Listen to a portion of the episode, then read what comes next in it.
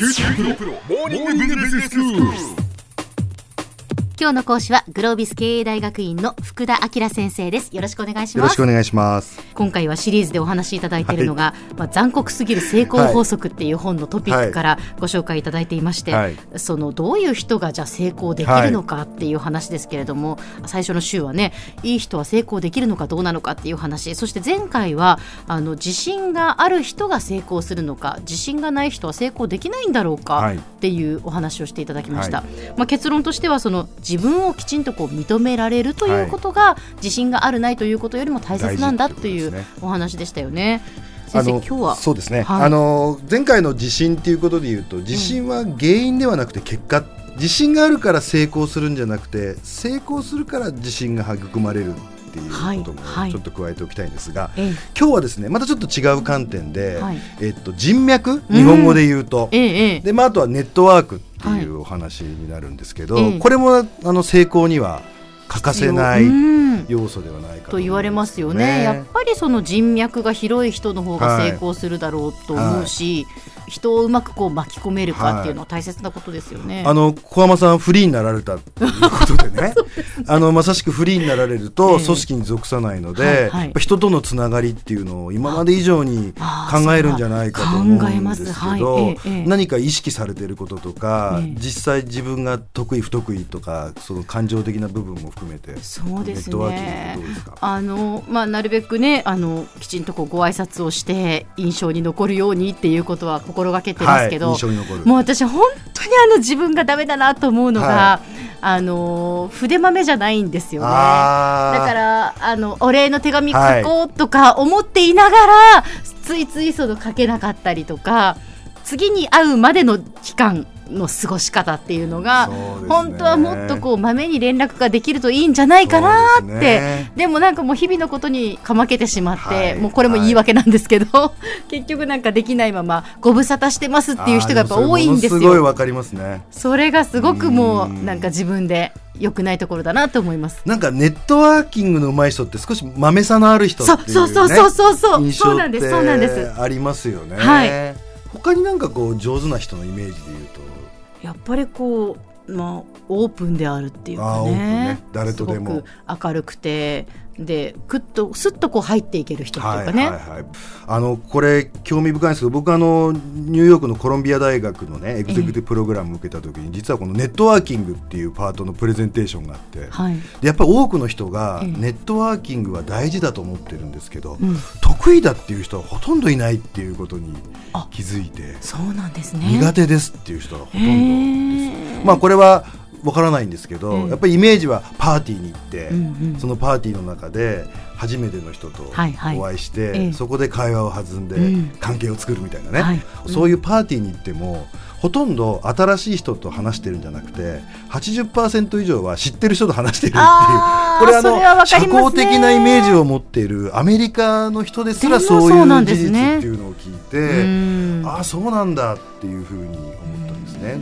あのこの本で言うとやっぱりネットワーキングが上手な人のイメージは人付き合いがいいっていうねさっき言ったオープンでとか豆でっていう、はい。でこれ実はなんかタイプとして、ええ。外交的内向的っていうこう分類が人間にはありまして、ええっと、外部の刺激に対してうん。鈍いか敏感かっていう。え、うん。で外交的な人は鈍いんです、あつまりそうなんですね。より高い刺激の方がアジャストしやすいと。新しいところとか、はいはいはい。人がたくさんいる人のところに行かないとところが刺激的です。が刺激を感じない。うんうんいいということですね、でむしろ内向的な人っていうのは、えっと、一人が好きだったり自分で考えたりする時間が好きなんで、はいはい。うん。刺激に敏感ええで一般的には外交的な方がうん。ネットワーキングには向いている、うん。で実際外交的な方が印象が良かったりうまくいったりするんです。そう思います、ええ。けど実はこの外交的内向的って分類をすると多くの人は両方持ってるらしいんですよ。ほうほうほうほう。外交性と内向性と、うんうんうんだからある意味社交的な部分もあるんだけど、はいはい。実は一人でいたりとか考えてる時間っていうのが併存してるんですね。うん。なるほど。でこのバランスがある中ええでネットワーキングを作っていくっていう時に、はい。まあ、例えば内向的な部分をどうそのネットワーキングに生かしていくかっていうところなんですけど、はい。内向的な人の強みっていうのは相手に対する関心をすごく持てるっていう聞き上手っていうね。外交的な人ってやっぱり自分が話してる時間の方が長いような気がしませんか、はいはいはいはい、これ仕事においてで言うと外交的な人はリーダーって感じしますよね。しますします、うん、でこれは従順な人が多い場合は、外交的で前に引っ張るリーダーがいた方がいいんですけど、はい。昨今はどちらかというとそうじゃなくてお互いがすごく平等で、うん。フラットな関係で何か価値を作り出していくみたいな状態になった時には、ええ。はい。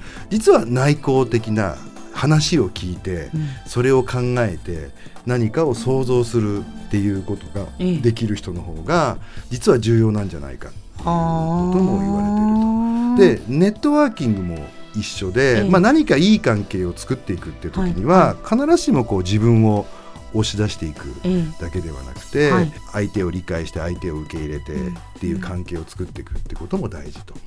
でここでキーワードで言ったのは子供の感覚になりなさいってことなんですねこの本で言ってたのは、えっと友達を作る感覚でネットワーキングをすればいいんじゃないかと。うん。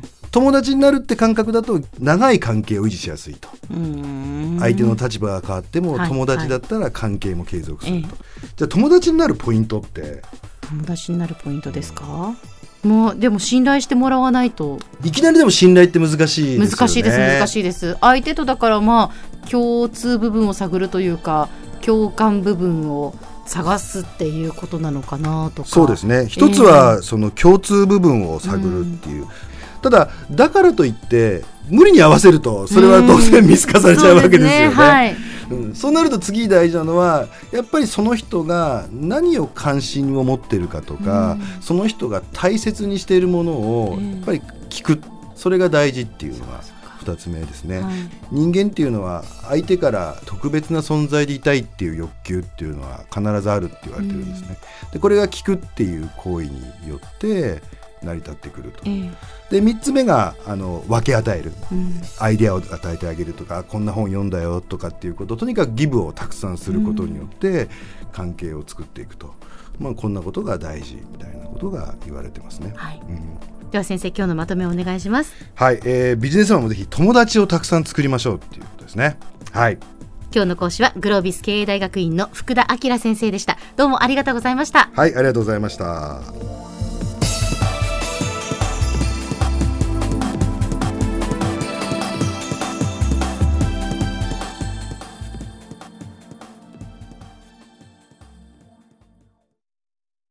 QT プロは通信ネットワーク、セキュリティ、クラウドなど QT ネットがお届けする ICT サービスです。九州中に展開した光ファイバー網を基盤に一番身近なビジネスパートナーとして九州の企業自治体の皆様をサポートします。詳しくは QT プロで検索を。